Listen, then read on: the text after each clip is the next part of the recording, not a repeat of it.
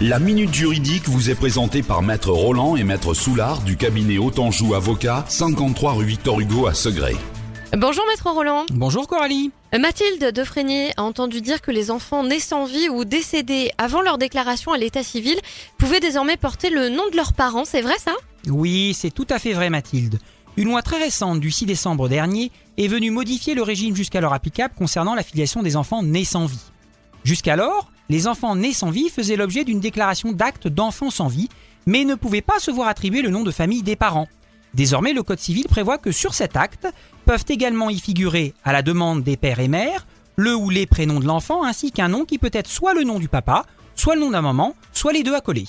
Ceci permet ainsi aux parents de disposer d'un acte d'état civil complet justifiant d'un lien de filiation. Merci Maître Roland. Et comme Mathilde, posez vous aussi vos questions à Autanjou Avocat sur oxygèneradio.com.